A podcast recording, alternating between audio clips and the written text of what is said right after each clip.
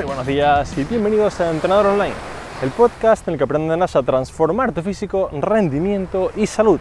Hoy es miércoles 24 de julio, yo sigo grabando en la playa, son las 7 de la mañana y estoy aquí caminando mientras aumento mi gasto calórico y quemo más calorías para demostrarte que se puede, que con solamente hacer un pequeño cambio tienes más tiempo como levantarte, por ejemplo, media hora antes de la cama, irte a dormir un poquito más tarde, puedes moverte más, caminar más, ¿vale? Y la idea con el podcast es que lo escuches en movimiento, que lo hagas mientras caminas al trabajo, mientras caminas al gimnasio, durante el entrenamiento y está totalmente prohibido. Obviamente esto no puedo yo controlarlo, pero la idea es que lo escuches en movimiento y no sentado. De hecho, hoy me vais a pillar porque he hecho un poco una trampa. Hoy tenemos una entrevista, ¿vale? Con una invitada que hace mucho tiempo que quiero traer al podcast, que es Sheila Molero. Sheila es psicóloga especializada en nutrición, ¿vale? Y veréis que la entrevista está grabada en otro fondo en el que no se escucha la playa porque fue hace unos días, ¿vale? Pero yo, para que veáis que cumplo con mi trabajo, he venido a la playa a grabar la intro y el fin del podcast para que veáis que esto de moverse va en serio. Que no importa que no tengas tiempo, no importa que la entrevista ya esté grabada y puedas decir, bueno, pues va, total, por un día que la ponga normal, no. Si yo me comprometo a venir aquí cada semana a grabar en movimiento, vosotros podéis hacerlo igual, podéis comprometeros con vosotros mismos a moveros y a seguir mejorando cada semana, ¿vale? Recordad que son pequeños actos que sumados a largo plazo son los que van a dar grandes resultados, ¿vale? Como decía, tenemos a Sheila Molero, también conocida en redes como Nutri Strategic, perdón. Y Sheila es una crack, para mí es una de las personas que mejor divulga porque se nota cuando alguien, aparte de divulgar, trabaja en consulta. Y hablaremos de temas tan, tan, tan importantes como la relación con la comida, ¿vale? Es algo que cada vez me doy cuenta que tenemos más problemas con estas cosas y es algo súper importante también como las redes sociales han creado, digamos, lo que ella llama el matrix de, la imagen, ¿vale?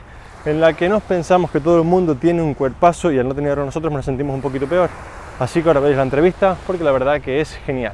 Pero antes recordad que en trainingaroundtheworld.com tenéis vuestra academia de entrenamiento online para aprender a entrenar, a comer correctamente, a mejorar, a hacer cualquier vídeo. Además, ahora por esto, esta semana es lanzado en oferta mi biblioteca de ejercicios vale con 185 vídeos de ejercicios para que aprendáis a hacer todo, todo, todo y no os hagáis daño y podáis mejorar. Me encuentro con, no sé, por decirlo de una manera eh, que sea no muy alarmante, el 90% de las personas en el gimnasio no saben entrenar bien, hacen sentadilla con muy mala técnica, peso muerto igual, y ya no es que mejores más o menos, que este ya pues, te llevará más tiempo menos, pero puedes hacerte daño. Así que tenéis la oportunidad aquí de adquirir la biblioteca por muy poco dinero. Creo que cada vídeo sale como a menos de 20 céntimos, con lo cual es un precio súper, súper, súper interesante, ¿vale?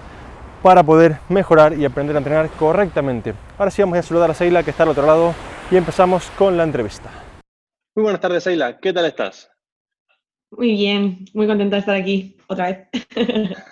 Perfecto, muchas gracias. Seila cuenta que otra vez, porque es como el tercer intento que hacemos para grabar este podcast, porque bueno, por circunstancias de la vida no ha podido ser y esperemos que esta vez sí que, sí que se termine. Así que, Seila, muchísimas gracias por estar aquí porque realmente tu trabajo es increíble, haces un trabajo súper bueno y haces un trabajo que muchas veces no se ve tanto porque es la parte como más interna, ¿no? la parte que las personas no, no le dan tanta importancia, sino bueno, solamente a qué comer y qué no comer y no tanto a cuidarse de sí mismo. Así que haces un trabajo genial y muchas gracias por, por estar aquí. Mil gracias a ti por valorarlo y por invitarme. Un honor. Perfecto, muy bien, vamos allá, ¿vale? Cuéntanos un poco, Seila, qué es esto de la, de la, relación con la comida, porque la verdad que, bueno, yo hasta hace poco tampoco sabía que se podía tener relación con la comida como si fuese una pareja, y la verdad que cada vez me encuentro con más personas que debido a problemas con esta relación, pues no consiguen, digamos, perder peso, ganar masa muscular. Cuéntanos un poco qué es esto de la relación con la comida para, para ponerla a las, a las personas un poco en situación. Claro, eh, la relación con la comida, como bien dices, igual que podría ser con una persona, normalmente tiene mucho que ver con tu relación contigo mismo relación con tu cuerpo, porque la comida no la utilizamos como una vía para mm, cambiar o no nuestro cuerpo, ¿no? Normalmente, además, las personas que empiezan a cuidarse lo hacen desde esa posición, desde la posición de tengo que cambiar mi cuerpo, no me gusta como es ahora, y algo, hago ahí a veces que nos hace que no, no tengamos una sensación de bienestar, ¿no? La comida, si la comida nos genera miedo o nos genera prohibición o ansiedad, quiere decir que hay una mala relación con la comida y en profundidad una mala relación con nosotros mismos, por no hacer, ¿no? Desde dónde lo hacemos, ¿no? La, decisión de cuidarnos a nosotros mismos desde el amor o desde el control, la exigencia, el rechazo por mi cuerpo, etcétera, ¿no? Vale. Entonces, bueno, eso es lo más importante de saber en, en, cuanto a relación con la comida, es entender que La relación con la comida tiene mucho que ver con la relación con mi cuerpo y, por lo tanto, conmigo mismo. De ahí el trabajo psicológico tan importante, ¿no? De trabajar con, con tu mente, con tu bienestar mental, con tu autoestima, con tu autoconocimiento. Sí, sí, o sea, creo que, que ahora, digamos, ordenando un poco los pilares de, de una buena nutrición o de, de, una buena fase de pérdida de peso similar, creo que sería el primer pilar a tratar. Antes de mandar a alguien a hacer X dieta o comer tipo de alimento, creo que lo primero sería que la persona, digamos, pues para poder sostener esa vida en el tiempo, que, que, empezara por este pilar tan importante que muchas veces, pues, digamos, no, no es que se nos olvide, sino como que parece que no existe, ¿no? Exacto, sí, sí, porque no nos enseñan desde pequeños tampoco qué es la autoestima o qué necesitamos la autoestima, qué, qué es quererse. Desde pequeños, de hecho, nos comparan constantemente y nos educan también en la competencia, ¿no? Un poco, en, es que este es mejor que tú, saca mejores notas, ¿no? O fíjate este que corre más, ¿no? Entonces, siempre nos educan en esa posición de comparación, ¿no? Estamos como expuestos hacia afuera en vez de centrarnos hacia adentro cada uno en uno mismo, en cómo estoy yo, qué necesito, en qué soy bueno, ¿no? Mis valores, mis fortalezas y mis debilidades también, saber aceptarlas. Y creo que tienes toda la razón que esa es la base. Esa es la base para trabajar y a partir de ahí todo lo demás. Y curiosamente, con el ejemplo que pones muy bueno de las comparaciones, incluso en la vida adulta, nunca nos comparamos con el que está peor. Es decir, siempre la comparación es hacia quedar nosotros en un escalón inferior y hacia sentirnos mal nosotros mismos. Totalmente, totalmente. Y que esto es una, es una personalidad, una personalidad que se desarrolla desde pequeños, que se llama el ego, es una máscara de identidad que nos protege. Nos protege porque nos ayuda a decir, bueno, si eso es mejor, pues, ¿qué tengo que buscar yo para sacar eso para ser mejor? ¿Qué pasa? Que a medida que va pasando el tiempo y yo voy utilizando ese ego como forma de identidad, ¿no? Si consigo superar a esa persona, entonces yo soy mejor, ¿no? Si consigo adelgazar, entonces soy mejor. Si consigo X premio, soy mejor. Y eso es un arma de doble filo porque entonces te va generando esa insatisfacción crónica, ¿no? Nunca es suficiente. Claro, sí, sí, sí, completamente. Vale, en ocasiones un poco me encuentro con personas que se sienten culpables. Por ejemplo, hace poco hice un Instagram, un Q&A de preguntas, ¿vale? Y una chica me puso, he comido toda la semana mal y me siento muy mal, la verdad, y, no sé qué hacer. ¿Qué, qué me recomienda, no? Entonces, cuando mm. alguien tiene, digamos, este, este tipo de situaciones en las que se encuentra, digamos, se autocastiga o se siente que ha fracasado o se ha fallado a sí misma, mm por saltarse la dieta, no cumplir un objetivo, digamos, ¿qué consejos podríamos darle a estas personas para un poco pues no volver a caer en esto y entender que, bueno, que puede pasar y que no es tampoco para autocastigarse, vaya? Muy bien. Bueno, lo primero, que si vemos la comida o nuestra conducta al, al, al respecto a la comida como bien o mal, la juzgamos de esa manera, ahí ya entra en juego sí o sí la culpa. Porque entonces, si hay dos categorías, como bien o como mal, cuando como bien me puedo sentir orgulloso, pero cuando coma mal, que voy a comer mal entre comillas, porque no es que sea mal, porque es la vida, ¿no? Alguna vez, ya sea porque es un descontrol que surge, ya sea porque es un cumpleaños, ya sea porque lo necesito y me apetece, o porque surge, entonces va, a aparecer la culpa. Si aparece la culpa, eso es uno de los indicadores, perdón, de lo que decíamos al principio de esa mala relación con la comida. Es así. No me puedo sentir culpable por comer, por comer nada, aunque esté fuera de mi plan o fuera de mi objetivo. O aunque yo considere que no es 100% saludable, porque lo saludable no es el alimento en sí, es, el, es todo, es un conjunto de todo. Claro. Entonces, sí, justamente con, con, esto, perdona que te interrumpa un segundo, la no, no, va, va, en la línea. Eh, creo que o sea, va muy en la, en la línea de, digamos, la, la moda o la, la, tendencia que hay ahora mismo en redes a etiquetar los alimentos como buenos y malos, haciendo uh -huh. que la persona se sienta mal si comió un alimento que está etiquetado, que no es porque sea así, ¿vale?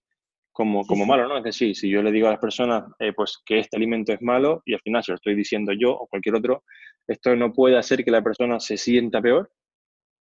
Sí, sí, totalmente, totalmente. A ver, hay que tener en cuenta que la divulgación es muy difícil, no podemos, no podemos individualizar, ¿no? Y no podemos tener en cuenta ciertas cosas, pero es verdad que si categorizamos de forma tan simplista, al final conseguimos que un gran sector de la población que o no lo sabe o, ya le va bien pensar así en el sentido de que eh, confirma sus creencias de que esto yo no debería comerlo o que esto engorda, ¿no? Que no es que mmm, muchas veces se, confunde, ¿no? Lo que es sano y lo que no con lo que engorda y lo que no, ¿no? Y entonces al final acabamos descartando un montón de alimentos de nuestro, ¿no? de nuestro plan y, no podemos comer nada. Entonces, lógicamente hay que entender que como divulgadores, ¿no? Todos los profesionales sanitarios tenemos que tener cuidado con lo que decimos y cómo lo decimos, para que eh, no se pueda sacar de contexto ese mensaje, ¿no? Hay que entender que hay personas que no tienen por qué saberlo y no tienen por qué eh, ir tan al, ¿no? al detalle y decir, bueno, esto querrá decir esto en según qué contextos. No lo pueden saber porque no, no, no tiene esos recursos. Entonces, somos nosotros los responsables de, lo que decimos. Otra cosa es cómo se interprete, ¿no? Eso ya es más complicado. Pero sí que es verdad que eh, deberíamos intentar dejar de mm, divulgar en, una dicotomía de blanco o negro, ¿no? Que hay muchos grises, que hay muchas formas de hacerlo y hay que tener muchas cosas en cuenta, ¿no? Y potenciar el, apoyo individual de cada persona en, cada contexto, ¿no? En el, fisioterapeuta, en, el, en la nutrición, en el psicólogo y cada uno que tenga un especialista que le ayude en su caso a lo que él necesita entender, Y con el tema de, lo que decías de la culpa, es muy importante que ese machaque, ¿no? Ese machaque después, esa forma de eh, castigarse a uno mismo y autoflagelarse, yo siempre digo, ¿te ayuda algo esto? Ah, no, porque así no lo haré más. Di la verdad, ¿no? O sea, si de verdad te metes ahí y cuántas veces te ha pasado, cuántas veces te has machacado y puede volver a pasar. No es cuestión muchas veces de así, cuanto más me machaque, menos lo haré, ¿no es verdad? Entonces, si no te sirve de nada, intenta redirigir esa forma de hablarte, de tratarte y ese pensamiento al respecto de cómo comes, si ese juicio que estás haciendo de si está bien o está mal, dirígelo hacia otro lugar, ¿no? Hacia un lugar que te ayude a estar mejor contigo misma. Si te criticas, ¿no? Por haberte comido el helado mm, fuera de la pauta, eh, ¿te hace sentir mejor o peor contigo misma? Peor, ¿no? Y desde esa posición de estar peor contigo mismo, es más fácil que acabes volviendo a comer ¿no? De forma descontrolada o desorganizada o emocional, o menos, ¿no? O sea, al final te estas poniendo piedras sobre tu propio tejado. Sí, es decir, trabaja para ti un poco. Exacto. Entonces, hay que trabajar la autocompasión. Autocompasión no es autoindulgencia. Autoindulgencia es paso de todo, me dejo, no me cuido, me da igual todo, y eso tampoco es autocuidado. ¿sí? La autocompasión es quererse, ¿sí? tener paciencia, escucharse, estar ahí mm, y darse tiempo porque todos aprendemos, no nacemos sabidos, ¿no? Entonces, te puedes equivocar o puedes tener momentos en los que salgas de ese plan porque es totalmente lícito, ¿no? Y humano, ¿no? No podemos eh, vivir a dieta toda la vida, ni de coña. Por eso también, ¿no? Siempre hablamos tanto de los hábitos, ¿no? De marcarlo como un hábito y a partir de ahí es mucho más fácil seguir disfrutando de la vida con la comida y sin ella, ¿no? Y que puedas eh, pues, sentirte en paz, ¿no? Contigo mismo, no a disgusto, no desde el machaque o el victimismo. Sí, completamente. Aunque sea un poco off topic, eh, has hecho una muy buena apreciación y has comentado de que deberíamos, como divulgadores, ya sea en cuanto a médicos, nutricionistas, ¿vale? entrenadores físicos, etcétera, deberíamos divulgar más en un campo de grises que de blancos o negros, ¿vale? ¿No crees que de algún modo, por más que sea lo correcto, ¿vale? Y es lo que yo intento y tú también intentas, ¿vale? Eh, lo que más vende son los extremos, es decir, eh, para, no, sé cuál es la razón, pero al ser humano promedio, ¿vale? A mí mismo, por ejemplo, ¿vale? Nos gusta más pensar que si no tenemos algo es porque no estamos en ese extremo que no, que porque realmente está en nuestra culpa, ¿vale? O sea, es decir, creo que muchas veces el mensaje, lo que decías antes, de que aprobaba las creencias de la persona, es, es más ese, es el más el que le dice, no, pero es que no pierdes peso porque no eres paleo, no porque te estás comiendo más de lo que tienes que comerte y vas al trabajo en moto y lo tienes 10 minutos andando. Pero para la persona es más fácil pensar que el agente externo es el culpable de que, de que no sea así y, y, en relación, pues por eso pues tienen tanto funcionamiento, por así decirlo, los planes tan extremos, ¿no? Claro, tiene una explicación esto, y es que la mente intenta siempre, siempre protegernos. Aunque a veces pensemos que nos autoboicotea o que ¿por qué no consigo mi objetivo si sé lo que tengo que hacer pero luego no lo hago, ¿no? La mente siempre quiere protegernos. Y desde esa protección es mucho más fácil y ahorrativo y más rápido y ahorra esfuerzo y tiempo y energía si solo hay dos categorías de donde elegir. ¿no? Si solo hay blanco o negro, es mucho más fácil que elegir entre toda la escala de colores ¿no? o de grises que pueda haber en medio. Entonces, claro, la mente va a intentar crear patrones y automatizar conductas y cuanto más se repite una cosa, más fácil va a ser realizarla por eso, porque te ahorra tiempo. Y ya no pasa ¿no? por el filtro del raciocinio mental, de decisión, ¿no? la parte frontal, que es la que para a decidir qué quiero hacer. Muchas veces no me doy cuenta y ya estoy comiendo, ¿sí? Lo típico de, el típico mensaje, estoy triste y me voy a por el helado, ¿no? Pues hay personas que no te transmiten, es que no me he dado cuenta, ya he estado ahí con el helado zampándome, ya me comí medio helado cuando no me he dado cuenta, ¿no? ¿Por qué? Porque tu cerebro quiere protegerte y así ha asociado en el pasado que tú eh, superabas ese momento de tristeza, ¿no? Entonces hay que trabajar, ¿no? A nivel mental, ya sea de creencias, ya sea de conductas también, ¿no? Y entender que, mi mente quiere protegerme, que eso es todo nada, tiene mucho sentido, ¿no? Entonces, no culparme, pero sí estar atento, ¿no? Estar atento a cuando soy yo, exactamente, esa conciencia plena, ¿no? Que tanto estamos divulgando últimamente, ¿no? Te hace un poco volver a la, realidad, al presente y poder decidir desde otra posición. Y no que ¿no? la comida decida por ti o mi mente sola decida por mí qué y cuánto comer, ¿no? Sí, sí, es, es fantástico, la verdad que tiene, tiene todo el sentido. Vale, vamos a hablar un poco que tú has un poco eh, matizado o un poco en tus publicaciones que me parece algo fantástico, ¿no? El, concepto Matrix de la belleza, así como se ha creado el de la nutrición. Eh, cuéntanos un poco acerca de esto que me parece súper, súper interesante. Qué bueno.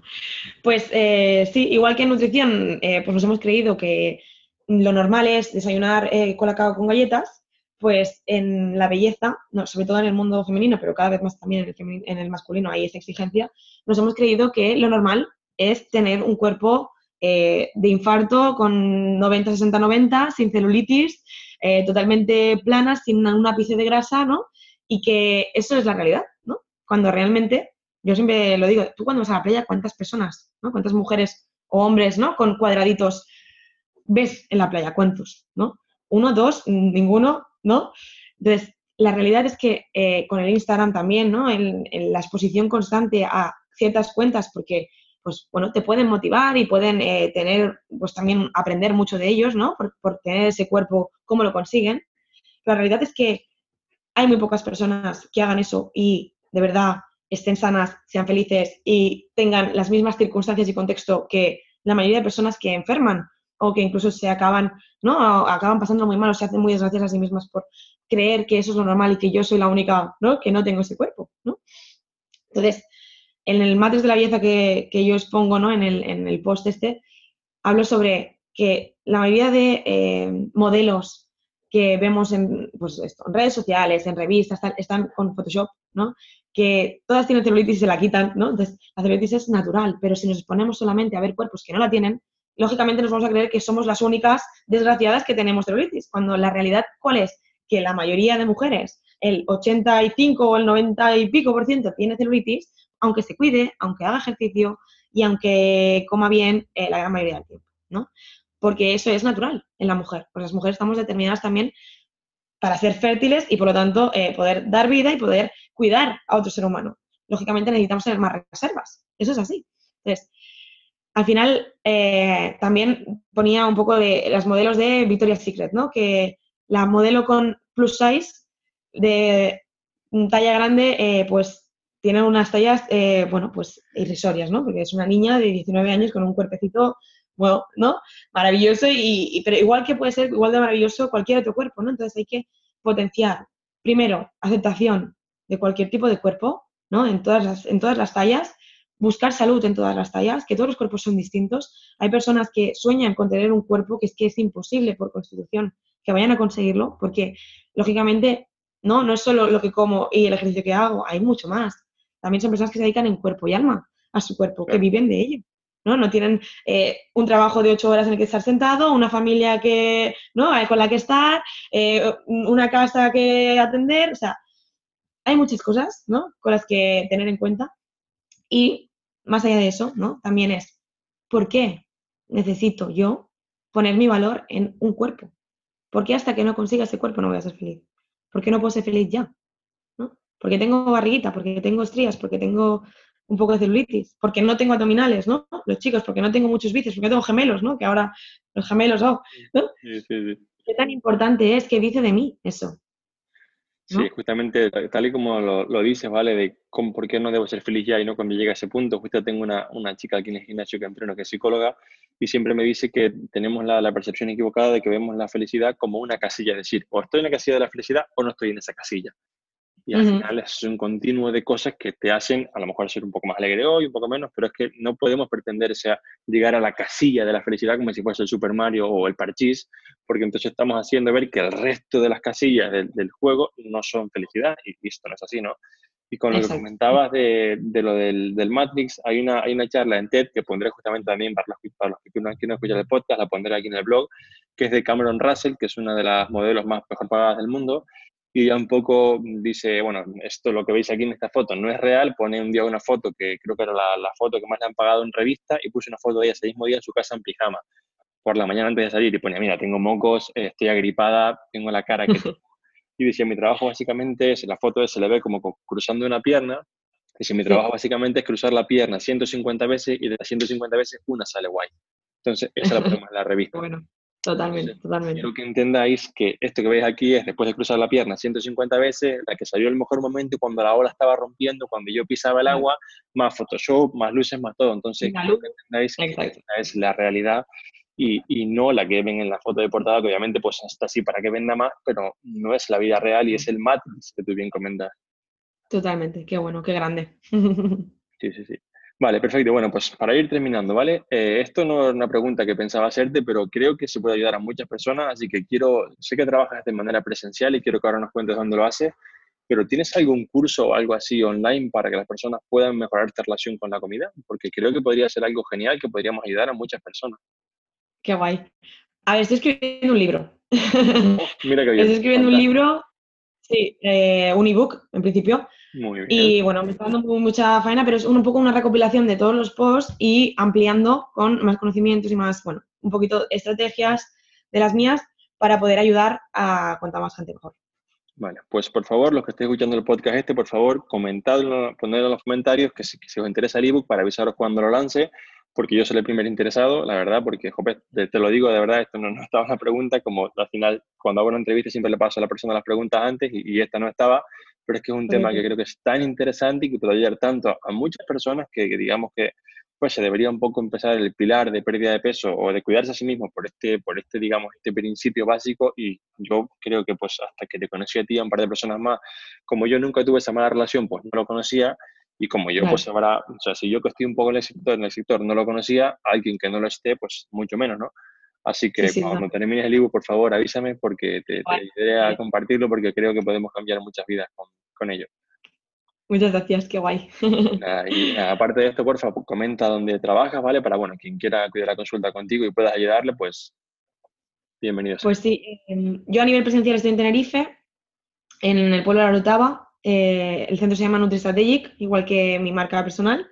Y, luego a nivel online trabajo, bueno, lo que más trabajo es online, la verdad, porque Tenerife es pequeñito al final. Y, ahora mismo tengo la agenda llena, eso sí que es verdad. Y tengo una lista de espera, eso sí. Pero bueno, siempre puedo derivar a profesionales que conozca o personas que, bueno, que puedan ayudar según el perfil o la necesidad. Y, bueno, de, de hecho, abrí la lista de espera, o sea, ayer tuve que abrir ya la lista de espera porque ya di una alta, ¿no? Entonces, bueno, que al final también se va moviendo, que lo bonito de, mi trabajo es que voy viendo también cómo las personas mejoran y ya no necesitan de mi ayuda. Mm. Así que guay. Perfecto, muy bien, Saile, pues, muchas gracias por, estar aquí por tercera vez, de verdad, muchísimas gracias. muchas gracias a ti, un honor. Creo que un día coincidamos en persona, ¿vale? Genial, un abrazo muy grande. Un abrazo. Y hasta aquí la entrevista con Seila, que espero que os haya encantado como a mí. La verdad que es un tema súper, súper, súper interesante que yo, como digo, desconocía hasta hace un tiempo y eso que estoy metido en el sector, ¿vale? Y me encuentro con muchas personas que, pues realmente gracias a, gracias no, digamos, a causa de tener un poco este problema de trastorno alimentario, digamos, mala relación con la comida, no consiguen perder peso y demás. Así que la verdad que si queréis ayuda, Sheila para mí es, es una crack. Ojalá que saque pronto ese libro. Incluso hemos hablado también para hacer un curso que, que seguro que os ayudará un montón. Así que nada, como siempre, muchas gracias por escucharme por apuntaros a Training Around the World, por todos los comentarios que me dejáis, tanto en Instagram como en Facebook, como el correo, como las cartas que me enviáis a mi casa, que no tenéis mi dirección, ¿vale? Realmente nadie me escribe cartas, pero bueno, a mí me hace ilusión que lleguen, ¿no? Y en fin, todo lo que hacéis estando al otro lado para que yo siga aquí motivado cada semana grabando un nuevo episodio, ¿vale? Nos escuchamos el próximo miércoles a las 8 de la mañana. Hasta entonces, todo el mundo entrenando a tope, moviéndose cada día más y un fuerte abrazo.